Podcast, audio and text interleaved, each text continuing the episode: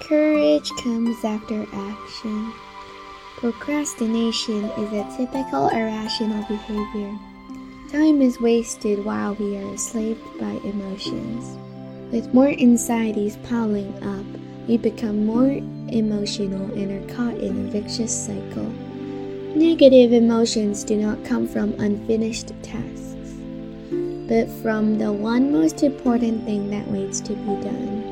This one thing has become a burden, falling heavily on our heart. Many people prefer to do the most challenging thing at the end. It's an escape in disguise. The huge pressure brought by fear, guilt, and worry, which are hidden deep down in our heart, makes the task look more challenging and fearful.